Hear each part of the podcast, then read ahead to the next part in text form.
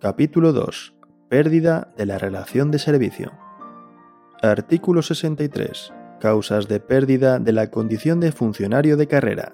Son causas de pérdida de la condición de funcionario de carrera A. La renuncia a la condición de funcionario. B. La pérdida de la nacionalidad. C. La jubilación total del funcionario. D. La sanción disciplinaria de separación del servicio que tuviere carácter firme. E. La pena principal o accesoria de inhabilitación absoluta o especial para cargo público que tuviere carácter firme. Artículo 64. Renuncia. 1. La renuncia voluntaria a la condición de funcionario habrá de ser manifestada por escrito y será aceptada expresamente por la Administración salvo lo dispuesto en el apartado siguiente. 2. No podrá ser aceptada la renuncia cuando el funcionario esté sujeto a expediente disciplinario o haya sido dictado en su contra auto de procesamiento o de apertura de juicio oral por la comisión de algún delito. 3. La renuncia a la condición de funcionario no inhabilita para ingresar de nuevo en la administración pública a través del procedimiento de selección establecido. Artículo 65. Pérdida de la nacionalidad.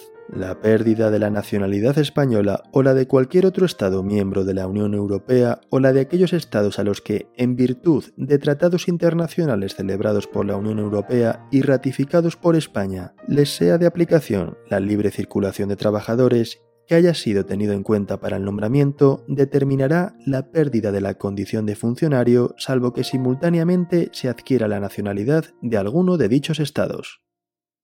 Artículo 66.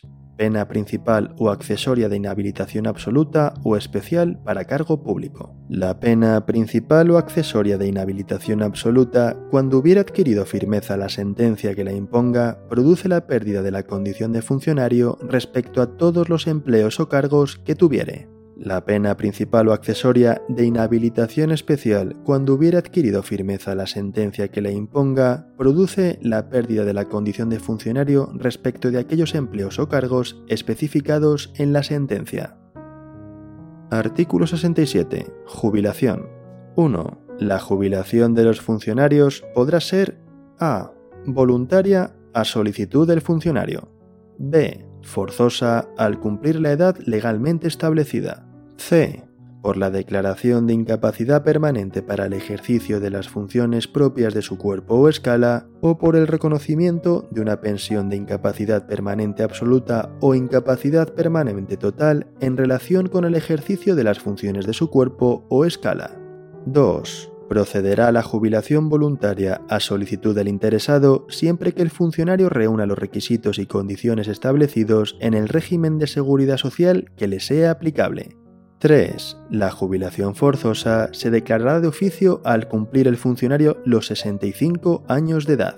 No obstante, en los términos de las leyes de función pública que se dicten en desarrollo de este estatuto, se podrá solicitar la prolongación de la permanencia en el servicio activo como máximo hasta que se cumpla 70 años de edad. La Administración pública competente deberá de resolver de forma motivada la aceptación o denegación de la prolongación. De lo dispuesto en los dos párrafos anteriores, quedarán excluidos los funcionarios que tengan normas estatales específicas de jubilación.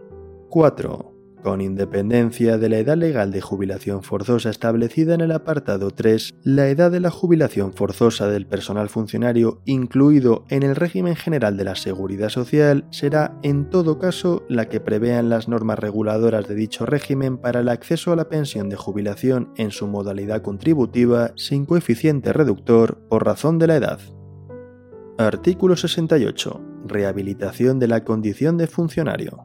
1 en caso de extinción de la relación de servicios como consecuencia de pérdida de la nacionalidad o jubilación por incapacidad permanente para el servicio, el interesado, una vez desaparecida la causa objetiva que la motivó, podrá solicitar la rehabilitación de su condición de funcionario que le será concedida.